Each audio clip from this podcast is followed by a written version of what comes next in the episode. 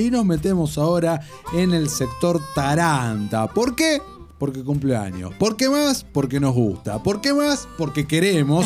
¿Y por qué más? Porque estamos regalando taza, una taza a los que nos están contestando qué personaje les gusta, les copa, les gustaría ser en este universo tarantinesco. ¿Cómo participan de esto? Nos escriben eh, por Instagram a Escucho Congo FM. Por ahí nos mandan su mensaje. Recuerden que también nos escriben por Twitter, Escucho Congo. Y obviamente en la parte de mensajería de la app de Congo. Sí, señor, estamos participando, están participando por la taza y en un ratito nomás vamos a anunciar el ganador o la ganadora. ¿Cuál es tu personaje favorito de Taranta? ¿Sabes que estaba leyendo acá los mensajes para ver con cuál me identificaba más? Eh, ay, acá justo me decían en Twitter, banco completamente Glow Up. Me devoré las dos temporadas en una semana. Droga mal como Face Off. Claro, Face Off es otra del estilo. Eh, no, pues sabes que no sé muy bien. Me parece que me gusta mucho el que dijeron acá Bridget von Hammersmack de Bastardo sin Gloria. Me gusta el personaje. Pasa que si yo pienso en un personaje en donde me gustaría meterme y convertirme, no. No me gustaría hacer ese. Creo que me quedo con Beatrix Kido. Por ejemplo, que Sí. tiene dentro de todo, bueno, dentro de todo no, tiene un final feliz, su historia. Sí. Eh, así que creo que iría por ese lado. ¿Vos? Es una buena pregunta que la vengo pensando desde que llegué a la radio. y Yo te la vengo pensando desde hace cinco años. no, desde que llegué a la radio y realmente no tengo idea. No, no me apasiona tanto, ni- o sea, me copan un montón de personajes, pero querer ser me parece un montón. Me copa Bill. Es un Me gusta. turro, ¿no? Pero. Sí, es un gran personaje. Pero me copa, me copa Bill, cita Superman. eh, sí, creo que Bill, voy con Bill. Bien, muy bien, muy bien, perfecto. Y eh, hacemos nuestro top 5. Me encanta, me encanta como ir 5-5 a ver si coincidimos o no coincidimos. Dale. Me gusta mucho eso. Dale. Bueno, empezamos con el puesto número 5 de nuestro top de películas de Quentin Tarantino. Nos dicen, nos van diciendo con quién co- coinciden más o si no ¿Decimos al coinciden mismo con tiempo? ninguno. Dale, Dale. digamos al mismo tiempo. Dale. Dale. ¿Cinco? Sí, 3, 2, 1. Jackie. Brown. Y era, era difícil, era difícil. Ok, justifique.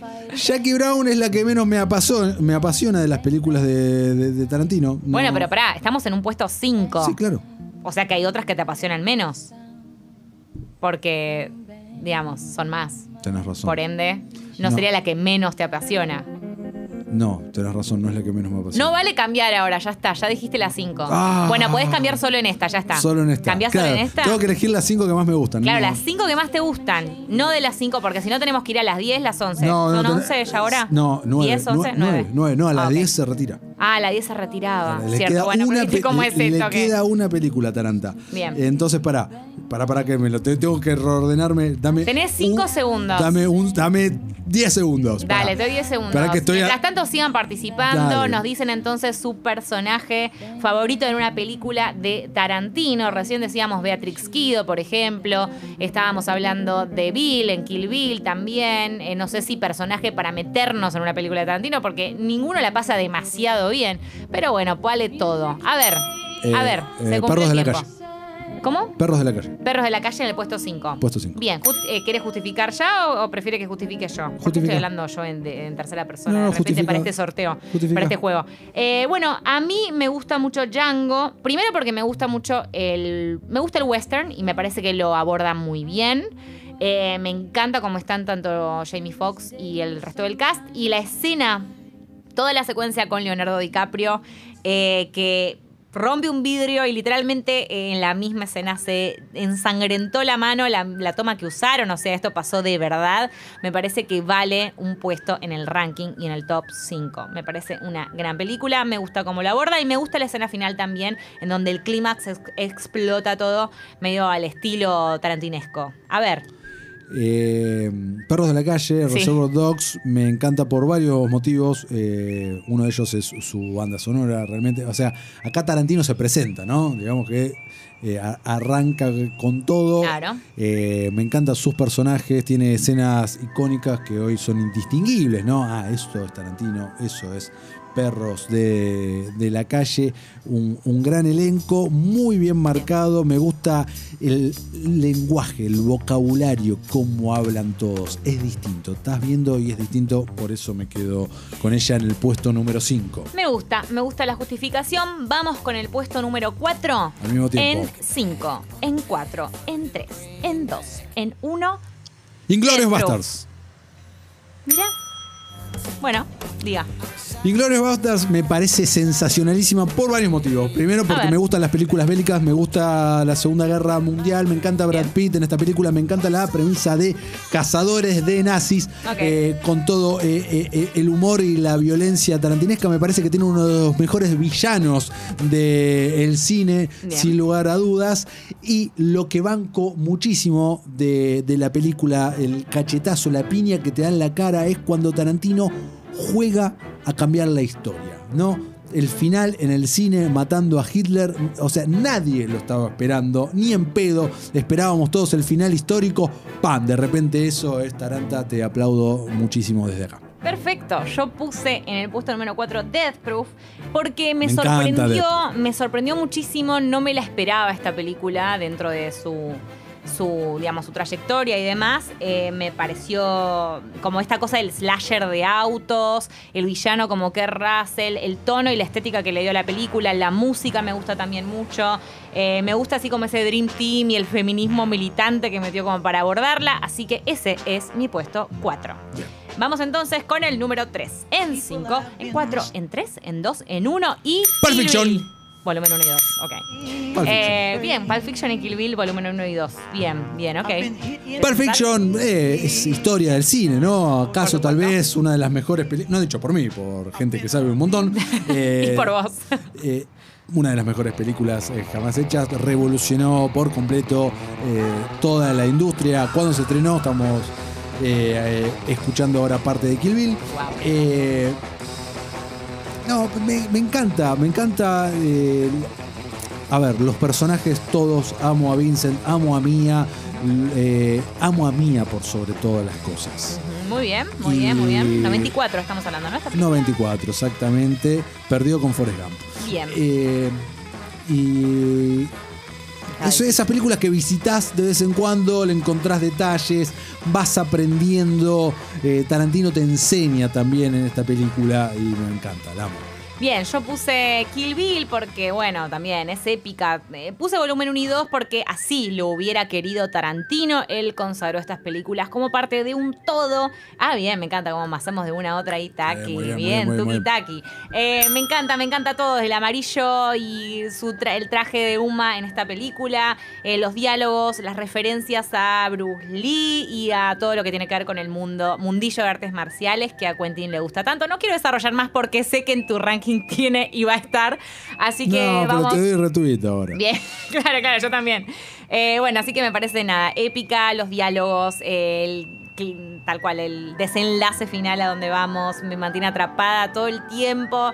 Me parece un peliculón desde donde se la mire. Y de- también desde en cuanto, desde el cine, digamos, hablando puntualmente desde lo técnico, es una de sus Es mejores, mejores creaciones, indiscutidamente. Ya algún día podemos meternos puntualmente en estas películas y desarrollarlas con más profundidad. Pero vamos, habiendo dicho eso, al puesto número 2. En 5, 4, 3, 2, 1 y. Kill Pulp Bill. Fiction. Y sí, que ahí ya vamos a entrar. No es imposible, es imposible no llegar. Bien, Eh, ok. te, te tengo que ¿Qué hacer retweet. No, te agrego. Retweet. Te hago un retweet total. eh, agrego el sentimiento, ¿no? Lo que, cómo me partió la cabeza, recuerdo cuando me senté a verla. Bien. eh, esperando un no sé qué, ¿no? Esperando un no sé qué y de repente era, me acuerdo que la promoción era la cuarta película de Quentin Tarantino y, era como, ah, wow, esto es totalmente diferente a todo lo que vi, incluso a lo que había hecho Tarantino y me quiero quedar acá, en este universo, quiero volumen 2, quiero volumen 3, quiero, quiero todo, o sea... eh, le agrego eso a todo lo que vos dijiste recién. Bien, yo Pulp Fiction fue la primera película de Tarantino que vi, a la vi antes incluso de Reservoir Dogs y demás, este y me pareció fabulosa, eh, la vi más de una vez, eh, obviamente, y no tengo mucho más que agregar a lo que vos ya comentaste para no reiterarnos y demás, pero cómo se cruzan todas las historias, eh, cómo se conectan, cómo están diseñados todos los personajes, bueno, diálogos épicos, hablábamos la otra vez de la Big Kahuna Burger y de la suavidad y, y tipo la liviandad con, con cómo los personajes toman ciertas situaciones cuando están por encarar algo terrible como es una masacre, por ejemplo. Así que bueno, me encanta y la puse en el puesto número 2. Llegamos al 1. Llegamos al uno, creo que va a haber coincidencia acá. No, ¿No? no va a haber porque vos ya la dijiste. Ah, Así que en oh, 3, spoiler. 2, 1, Bastardo Once Upon a Gloria. Time in Hollywood. No te puedo creer, mira. sí, Once Upon a Time in Hollywood es su mejor película. No sé si su mejor, la que yo más disfruto, su película eh, más completa de su película, que es la Bien. maduración de él como director, claramente, donde es un Tarantino haciendo absolutamente todo lo que ama, lo que es fan, confluyendo en eh, esta épica ¿no? que tiene mezclado con la realidad, donde ho- homenajea a Hollywood, donde homenajea a su tipo de cine, a sus géneros y al igual que hace eh, en Bastardo sin Gloria, eh, juega con el final histórico cambiándolo por el final poético, ¿no? Exacto. Él acá salva a Sharon Tate. Y me, me gustó mucho ese toque, eh, amén de la dupla espectacular DiCaprio-Pitt, Pitt-DiCaprio, eh, Margot Robbie en todos sus... O sea, me encanta, la vi varias veces, le encuentro siempre detalles, me encanta escuchar y leer a la gente que sabe muchísimo, muchísimo a nivel estudioso sobre Tarantino y sobre esa época, sobre 1969 en Hollywood. Es increíble todo lo que estaba pasando y cómo Tarantino con un detalle de acá, detalle de allá, imperceptible tal vez para el ojo común y no entrenado, como decir, ah, mirá, este tipo está más allá de todo. Me encanta ese tipo de películas de ir descubriéndole cosas y creo que para mí es eh, su mejor o por lo menos la que yo más disfruto y me da mucha pena, mucha pena que sea su anteúltima película. Qué bárbaro. Bueno, a mí me gusta mucho de todo esto que mencionás, cómo retrata la década, coincido 100%.